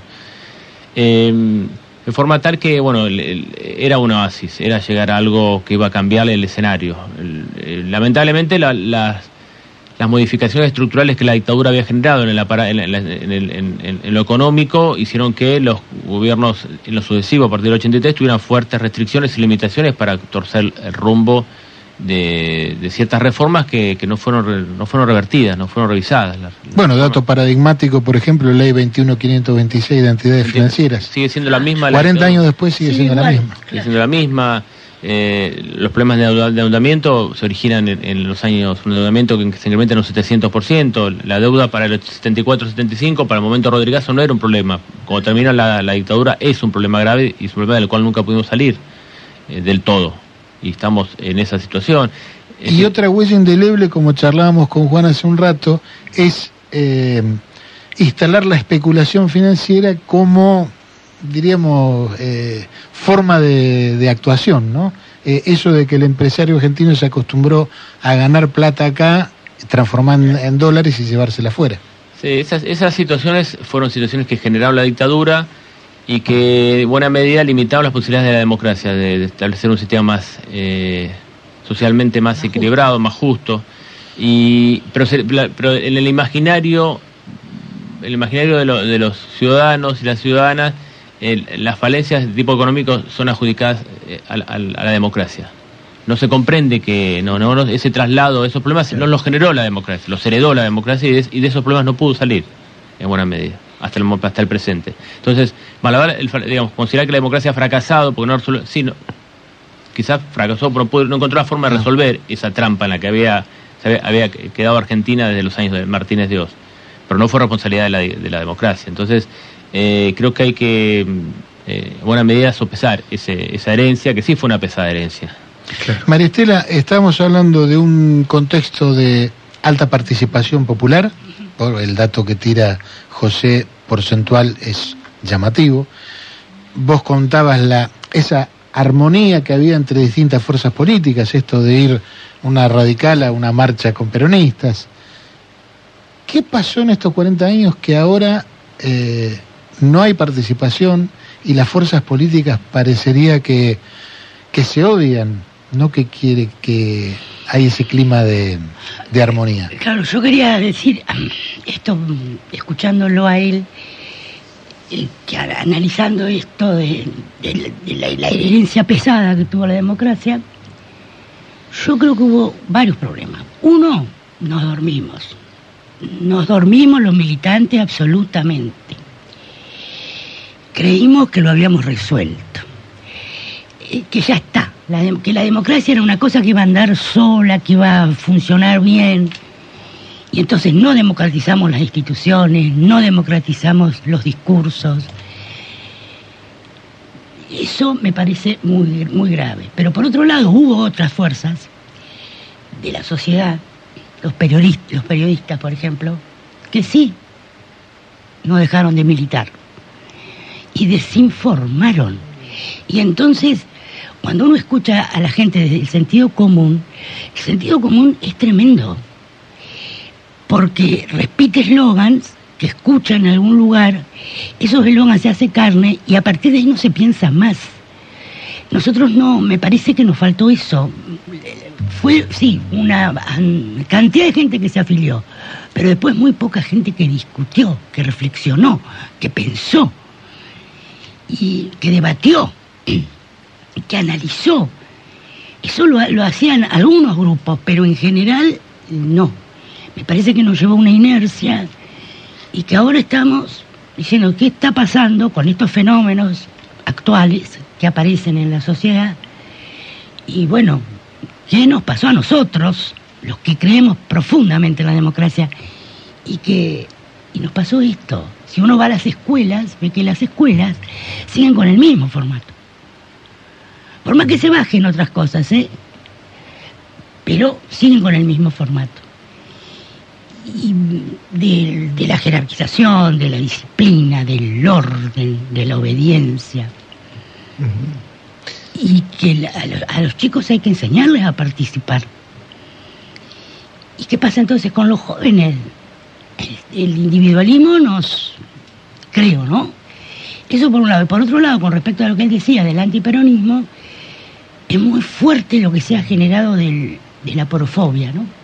La bronca a los pobres, el odio a los pobres, con la mía, y con la mía, y, y genera un sentido común social y que sí, pero viene, y no es que lo dice el empresario, el que tiene plata, que manda la plata afuera, no, no, lo dice eh, la portera de la escuela, Claro. que es, que es pobre también, y con la mía. Y bueno, y todos estos eslogans que se han metido, me parece que hay que escucharlos, atenderlos y revertirlos, no lo hicimos. Este, los pobres no les gusta trabajar, los pobres eh, a los a los a todos los este, extranjeros no hay que dejarlos Claro, sí, entrar. claro. Eh, o sea, se han generado brechas tan fuertes, tanto odio, tanta diferencia, que es muy difícil el diálogo. Y entonces uno, perdón, eh, que sigo un poquito, uno toma, No, para eso uno- te invitamos. uno toma dos alternativas. O sale y pelea, y, y que queda porque es como pelear con los molinos de viento, porque el otro... O se abroquela y se junta únicamente con lo que piensa como uno. Y yo estoy tratando de encontrar el término medio de poder decir lo que pienso y, y no pelear. Y, y no. Las redes sociales eh, eh, son impunes. Y entonces, bueno, todo esto me parece. En, en todo esto, eh, uno, uno ve que la- la- lo, lo que va perdiendo son las argumentaciones, ya sea por ocultamiento, o por distorsión o por etiquetado rápido, ¿no? Decir, bueno, acá a este le ponemos la etiqueta, este es de esta manera, este de esta otra. José decía algo recién muy interesante, ¿no? Es decir, hemos llegado al punto donde se, se, se deja en el olvido la responsabilidad que tuvo La dictadura. la dictadura en las mayores catástrofes económicas de nuestro país. Se avanzó mucho en identificar a la dictadura como la responsable de los, de los crímenes, de los asesinatos, de, de- de la violación de los derechos humanos, pero quedó en segundo plano el desastre económico. ¿sí? Y, y está bueno esa, esa reflexión. ¿En, en- en qué, otro punto, ¿Qué otros puntos más de, la dictadura o, o- o qué más de, esa, de ese periodo han quedado ocultos? ¿Qué, qué- otras cosas tenemos por ahí? Es- Esencialmente creo que va por, es eso, lo que, que veo menos, lo que, donde se puso menos el foco al momento de establecer responsabilidades y al momento de determinar qué cambios estructurales había que hacer en, el, aparato económico, el- sobre todo durante los años del alfonsinismo. Como bien decían, como comentaban, eh, recién, la, la ley de entidades financieras eh, no se modificó. Es una ley que está más orientada a, un funcionamiento más especulativo que productivo. La relación crédito, bueno, hay una cuestión técnica, no soy especialista en el tema, pero bueno, eh, eh, está pensada para otra cosa esa ley, y es la ley que regula el sistema financiero. Eh, después hubo em, el, la, el cambio, digamos, la apertura económica generó también un descalabro del aparato productivo, de lo que era ese aparato productivo que se había montado en los años 30, los años 40, que se había fortalecido con el peronismo, de, empresas que eran que podían funcionar en el contexto local con cierto nivel de protección, pero que no eran eh, no eran viables en un contexto competitivo internacional de libre importación. Bueno, la, la- la dictadura terminó con los aranceles y eso llevó, se llevó puesto a buena parte de ese aparato productivo, que generó un crecimiento sustancial de los niveles de población en, una situación de precariedad laboral y, y- una- y, digamos, generó una, general- una caída generalizada de los ingresos. Eh, ese 30% de población por debajo de la línea de pobreza es una, es una herencia de la dictadura, que con altibajos se ha mantenido durante los años de la democracia. Digamos, hay que hacerse cargo también, el mundo democrático tiene, o el mundo político partidario tiene que reconocer que no pudo resolver eso. Pero eso ya estaba, esa situación ya estaba, era persistente a, a la democracia. Digo esto al momento de a los 40 años siempre los, los aniversarios son momentos para hacer balances. Y siempre el balance es la de la, la democracia, bueno, no pudo, la democracia heredó eso, no, no pudo modificarlo, lamentablemente. Eh, creo que, bueno, como volviendo a tu pregunta, e- ese fue un- e- esa fue una, un, área donde no, eh, donde el impacto fue muy notable y muy digamos, muy poco valor, muy poco apreciado. Eh, al momento, muy poco comunicado, muy poco, eh, no, no está presente en el, en el imaginario el, el impacto. Siempre sí el tema más, como bien decías, el tema de derechos humanos. No obstante esto, empiezan a aparecer nuevamente algunos posicionamientos, algunos discursos que cuestionan nuevamente el- la, la cantidad de personas, eh, la, digamos, la, la- la profundidad del aparato de la, del accionar represivo, la cantidad de víctimas, es- el, el debate nuevamente vuelve, vuelven a ser los 30.000, vuelve- se van a establecer esos- ese tipo de discusiones que parecían hace 7 8 años totalmente obturadas. Claro. Eh, Cuando pero- decía María Estela recién nos dormimos, un poco tiene que ver con eso. Parecía que era un tema que ya no, no se sobre el discutía cual más. no había discusión, que era un tema que estaba cerrado, pero vuelve a aparecer nuevamente una derecha como, como, como marca, una marca de época mundial, digamos. Esta, esta experiencia Ujú. están, se están dando en otros lugares del mundo, se dieron eh, figuras como Trump o Bolsonaro o el avance de la ultraderecha en, en- en- en España. En España, un, país un país que fue golpeado por el franquismo, 30 años de dictadura franquista, desapariciones, muertes, que vuelvan a aparecer esos grupos, es, eh, genera cierto temor. En, en el caso de Argentina, bueno, esto, eh, eh, este discurso liberal eh, se, se articula con ese discurso negacionista. Encuentra como una, encuentra su exponente, bueno, en algunos espacios. Eh, pero eh, eso tiene que ver, bueno, con, con, puede ser que no- usar la metáfora nos dormimos, o, o bien el aparato que, que buscó eh, avanzar en eso, en, la legitimación su discurso fue muy fuerte también. Eso les iba a preguntar y para cuando volvamos de un cortecito musical, si ese proceso fue espontáneo o hubo actores operando para que exista y cómo.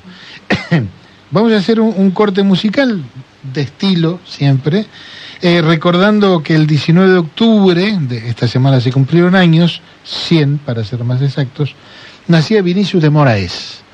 Eh, y lo vamos a recordar con un, creo yo, tema emblemático de su autoría, Garota de Ipanema.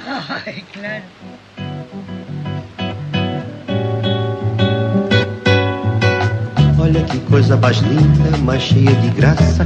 É ela, menina, que vem e que passa num doce balanço, caminho do mar. Moça do corpo dourado, do sol de Ipanema, o seu balançado é mais que um poema, é a coisa mais linda que eu já vi passar. Ah, porque estou tão sozinha. É tão triste. Ah, a beleza que existe. A beleza que não é só minha, que também passa sozinha. Ah, se ela soubesse que quando ela passa, o mundo inteirinho se enche de graça e fica mais lindo por causa do amor.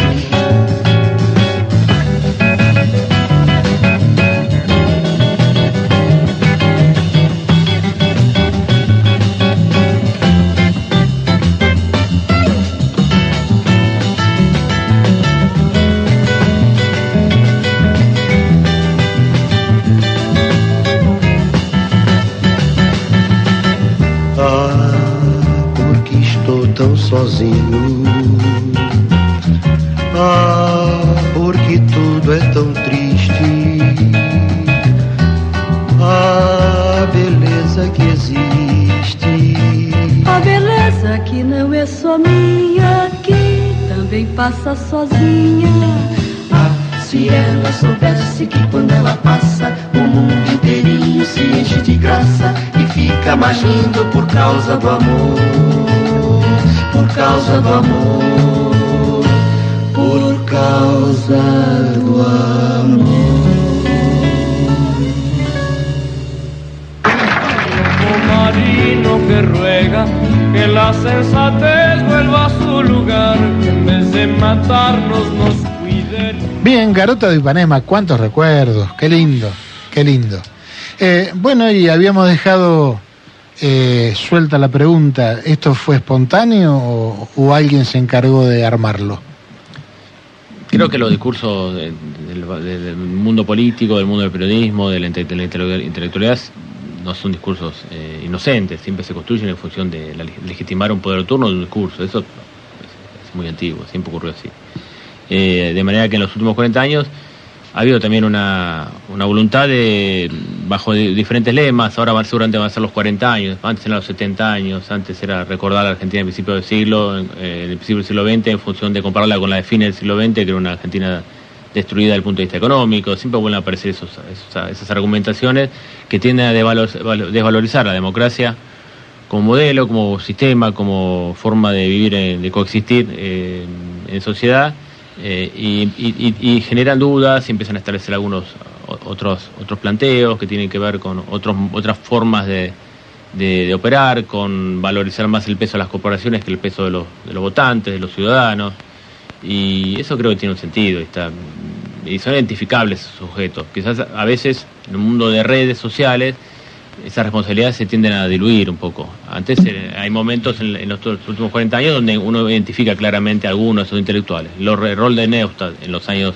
los 90. Mariano Grondona. El rol de Mariano Grondona desde Onganía en adelante. Son figuras que estuvieron durante 20, 30 años justificando y planteando y argumentando en función de determinados intereses. Eh, Hoy quizás ese escenario es menos, son figuras, el escenario de, de, vuelvo a decir, de redes, de, el escenario digital es menos, eh, hay menos posibilidad de establecer una trazabilidad de esas responsabilidades. Claro. Porque quién, quién emite esos discursos? Y son los discursos que, que a los cuales que son consumidos básicamente por, por aquellos jóvenes que, que están votando por primera vez y que son una parte sustancial del padrón. O sea, que es una, es una, una parte del electorado Sí, que sí. no hay que perder de vista. Y, ese- y esa parte del electorado no lee diarios o lee menos diarios, lee otras cosas. Eh, por eso digo que a veces esos discursos son más difíciles, son más fáciles de, de propalar en, en- en- en el mundo digital, Sí, donde no hay sí. responsabilidades de lo que decís, donde no pueden trazar digamos, el origen de un, de un planteo, donde todo circula con una cuestión con, un- con formatos más efímeros, pero no por eso menos efectivos. María Estela, ¿cómo jugó la carrera, el- la profesión de trabajo social como, digamos, una profesión transformadora por de, de definición? ¿Cómo jugó en todos estos años respecto a lo que estamos comentando? En su rol transformador, ¿no? Bueno, hacete cargo de lo que está diciendo, que es su rol transformador, porque Debería ser. debería, claro. En realidad, a ver, uno, como dice, ¿cómo te llamas? José. José, como dice José, uno interpreta subjetivamente las cuestiones. Entonces yo te digo, y sí, nosotros teníamos una línea de pensamiento, estábamos por los derechos humanos, trabajamos fuertemente eh, por valorar la democracia, por discutir con fundamentos, por fomentar la lectura crítica, todo eso lo hacíamos en la carrera. Yo después tuve la posibilidad, después de, seguir trabajando, de, de ascender en mi carrera docente. Y fui supervisora, y se dice inspectora, no me gusta el nombre, eh, supervisora. Y entonces ahí me encontré yo con exalumnos de aquella época, de nuestra carrera, porque ahora, bueno, que no transformaban nada. No solo no transformaban nada, sino que se convertían en decirle a una mamá, yo como te di el subsidio te lo puedo sacar. Pero también encontré otros, ¿no? Otras que lucharon, que trabajaron, y que hicieron lo que pudieron con los recursos que teníamos. Porque además es una carrera que en realidad es- no es muy valorizada por la sociedad. Porque trabajamos con los pobres, precisamente. Entonces decir ser trabajador social no da mucho estatus. La verdad que no. Da más estatus ser doctor, ser médico, ser ingeniero. Yo recuerdo, esta es una anécdota de mi juventud, que yo iba al club universitario a bailar y me encontraba con alguno y me dice, ¿vos qué estudiás? Yo, ingeniera de civil. Bueno, listo, yo no le preguntaba más nada. ¿Y vos qué estudiás? Trabajo social. ¿Y qué es eso? Y yo decía, qué tremendo, cómo le tengo que explicar todo. Claro, si lo hubiera hecho maestra era más fácil. nosotros sí tuvimos un rol importante, hubo grandes compañeros, grandes compañeros nuestros y que todavía están. Y bueno, tenemos uno Carballera, que es uno que no, nos ilumina, Nora King, digo, gente que trascendió la profesión, que escribió y que la seguimos. Pero, como en todas las profesiones, hay que elegir de qué lado estás. Porque esto de que yo no pertenezco a nadie, es de derecha ese. Ese de derecha no, tiene, no tenemos duda, porque si no pertenezco a, a algo perteneces. Algo sentís, por cómo te definís. Y bueno, yo conozco muchos trabajadores sociales que no se pueden definir. Hay que definirse para ser trabajador social. Para ser persona hay que definirse. Para ser padre hay que definirse. Y estamos en ese momento en que somos todos light. Y yo veo eso, una liviandad en la sociedad. ¿Será que en estos 40 años no nos, no nos las rebuscamos para mostrar algo distinto? Porque digo, es un proceso que indudablemente existe, se desarrolló desde aquella época. Sería bueno que como sociedad nos preguntemos Sí, ¿no? claro. qué nos pasó. Porque esto no es qué le pasó a la dirigencia, a los políticos.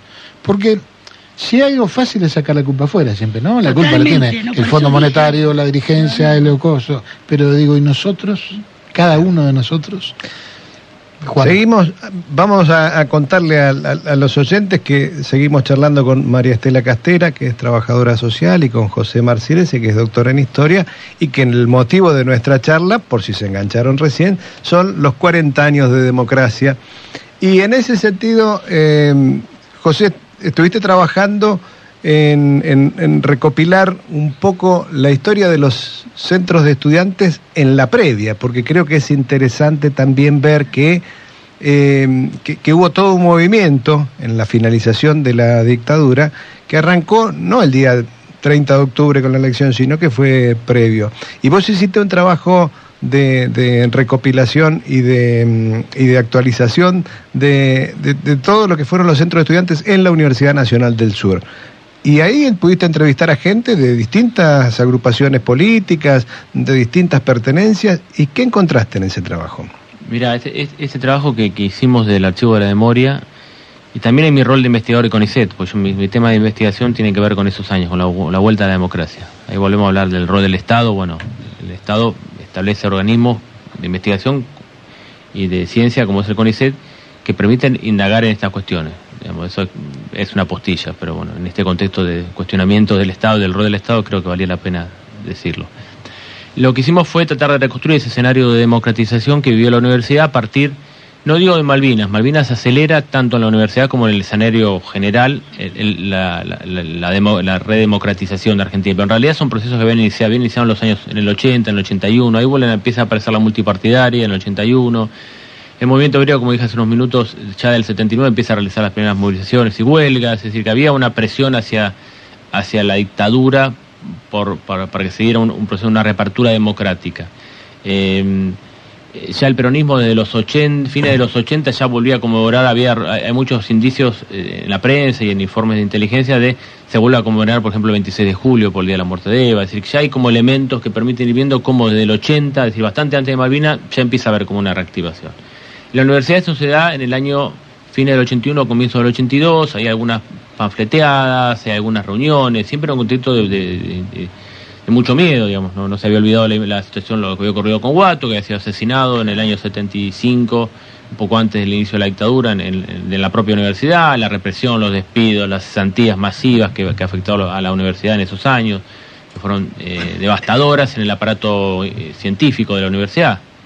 Hubo áreas que todos sus profesores quedaron, fueron cesanteados, quedaron las, las- digamos, y eso impactó, es otro impacto también de la dictadura, cómo impactó en las universidades, cierre de carreras, una- un freno a la actividad científica y de investigación durante años, eh, el exilio de mucha gente que era muy valiosa, que nunca más volvió.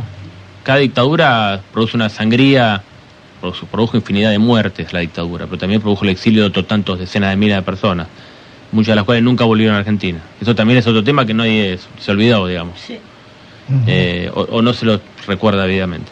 Pero volviendo, me estoy yendo, eh, volviendo a los centros de estudiantes, a partir de Malvinas la cosa se acelera. El- ya ahí el escalabro de la dictadura, o el intento de la dictadura por una salida democrática mediada por ellos, eh, digamos, la ley de autoamnistía y, y tratar de tutelar la salida democrática al estilo a, la- a la- a lo que sería después el estilo a lo, a lo chileno, ya no fue viable.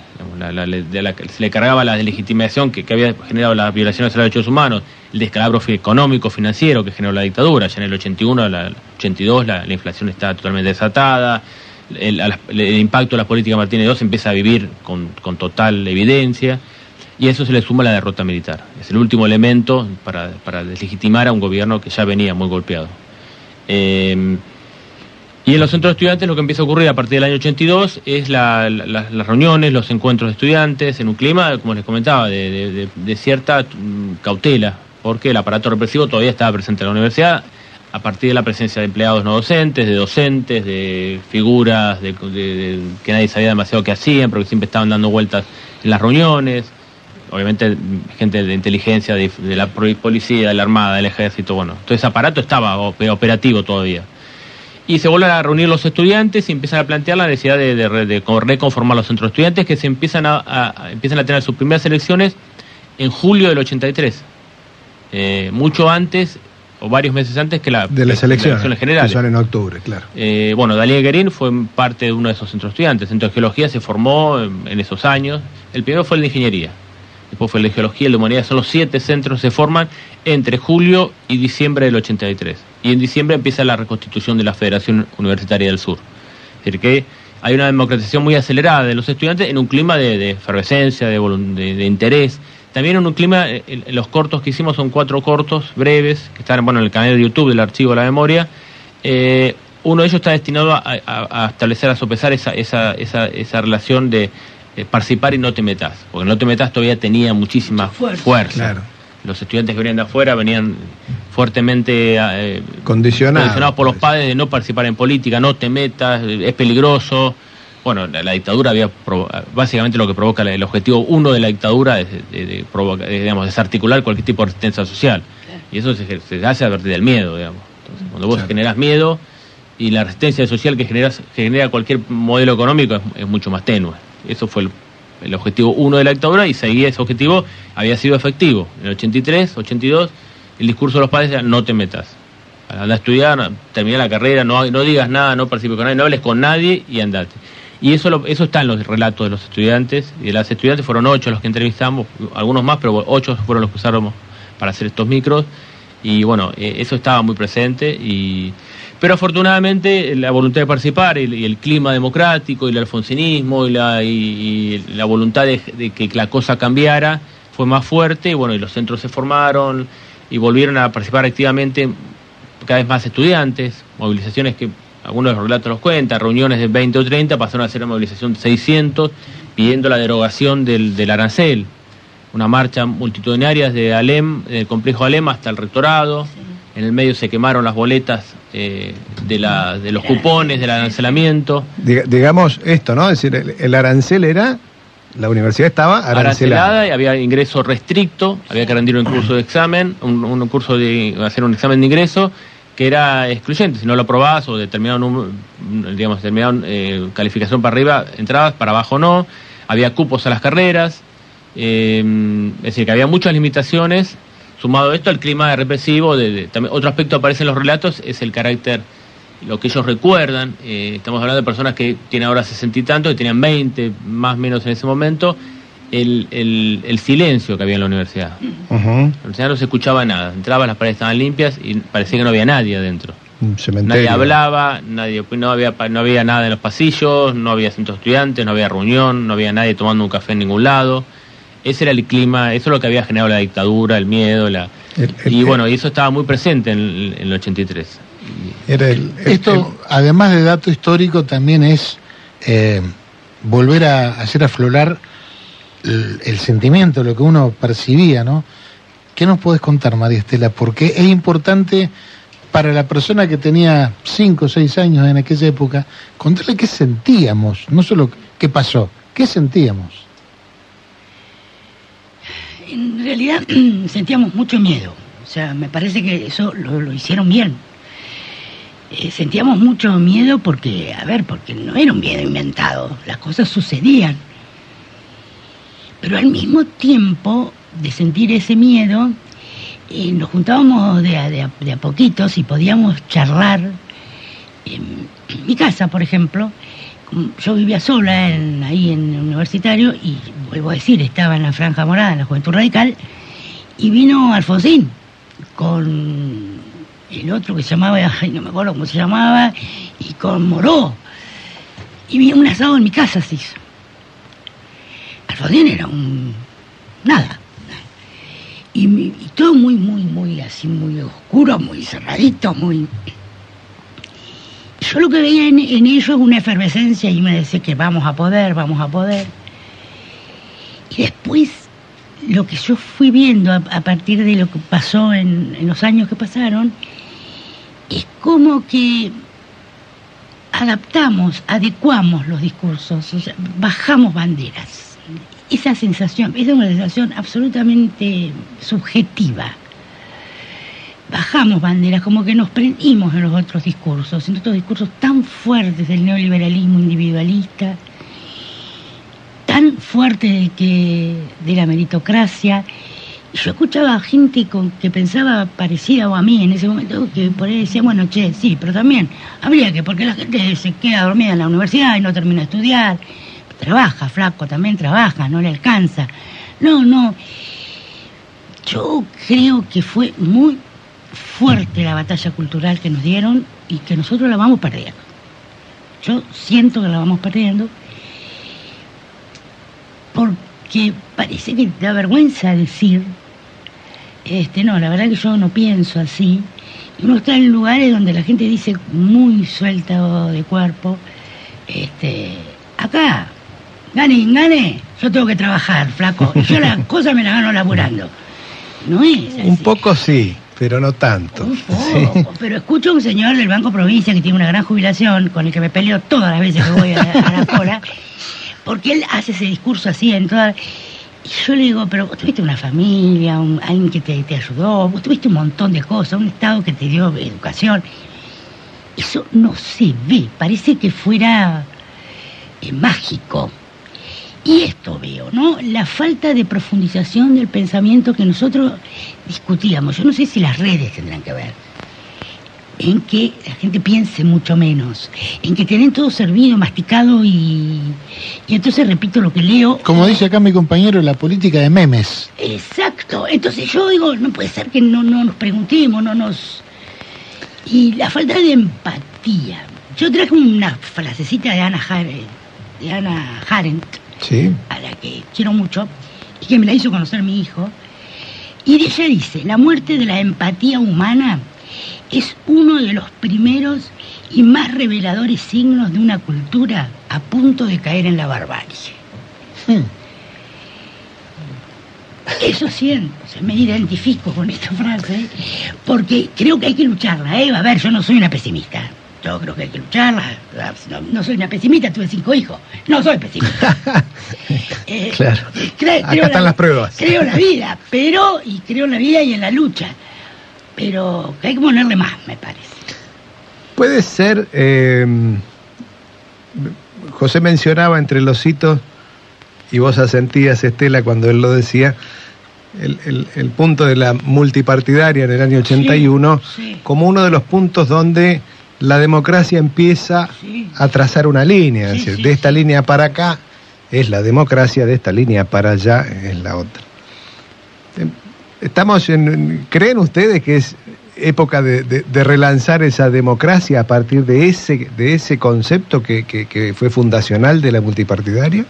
Sí, o por lo menos revalorizarlo y establecer, bueno, hay, hay determinadas prácticas que no pueden ser toleradas, la violencia no puede ser tolerada. Exactamente.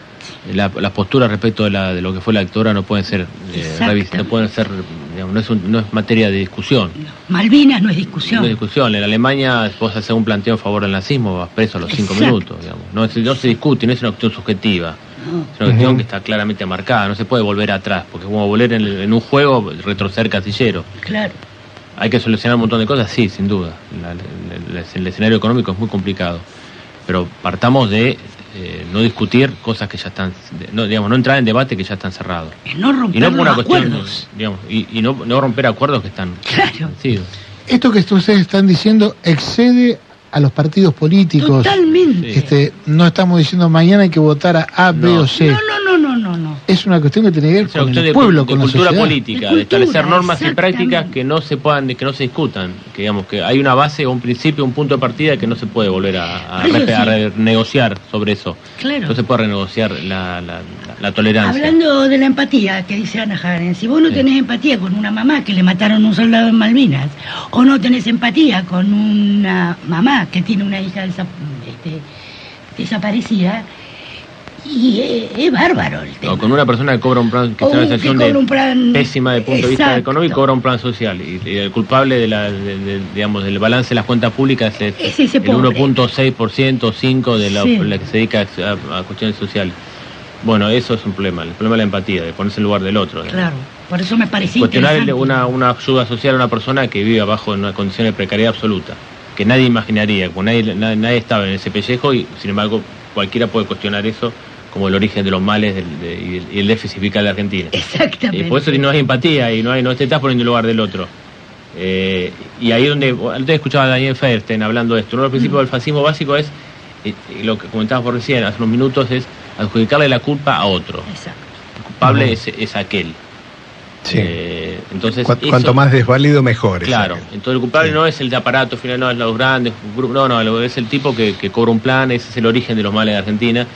Y bueno, eh, y, y- y- y actuar políticamente en función de ese argumento. Esto me hace pensar que todos los que de alguna manera compartimos esta visión, tenemos mucho para hacer. Sí. Porque esto no se puede delegar, ¿no? No.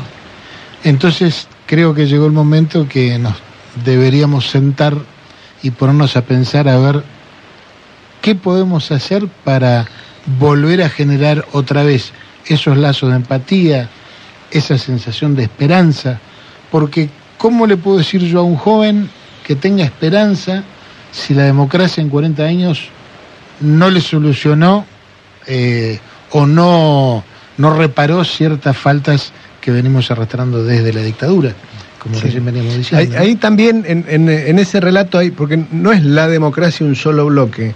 Nosotros hemos conocido periodos Tal cual. en los cuales muchas de estas demandas estaban bastante más satisfechas y no son tan lejanos. No, no. Entonces, digo, me parece que en, esa, en, en- en ese debate también nos, eh, eh, este, hay que volver a valorizarlo sin caer en los paternalismos que en algún momento señalaba. Yo no te doy un subsidio, es un derecho, que en todo caso nosotros como sociedad hemos establecido que sea un derecho.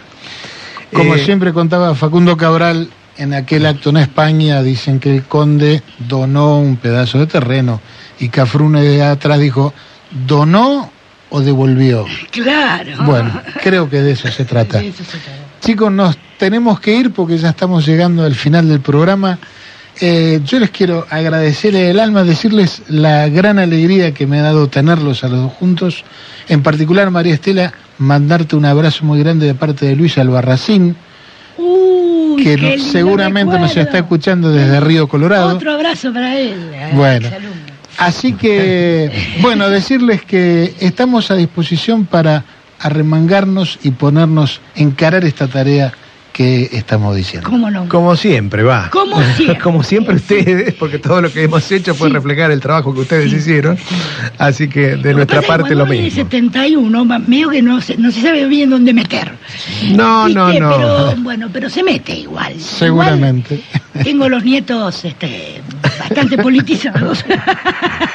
Por lo menos ahí puedo. Y Así que nos estamos sí, yendo. Sí, sí, sí, sí. Adelante. Y nos estamos yendo eh, con un tema musical que refleja lo que va a ser el día de mañana. Dice la primera estrofa, mañana va a ser un gran día. Te lo digo yo. Nos vamos a mirar las caras entre todos. Nos vamos con No te va a gustar, no hay dolor. Hasta mañana y viva la patria. Chao, nos vemos.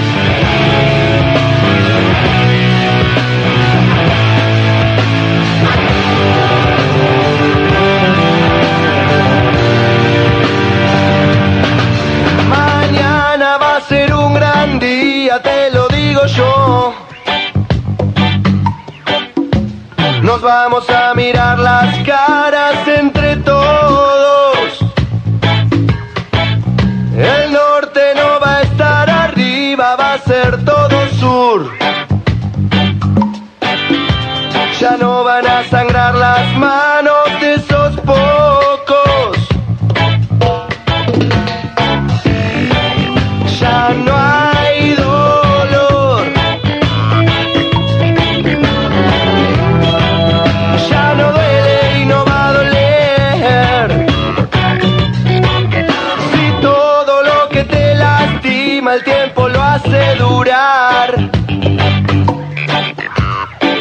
Que seas consciente que no te hace daño.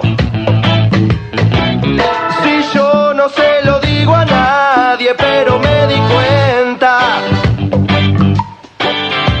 que pudo ser peor, que no fue para tanto.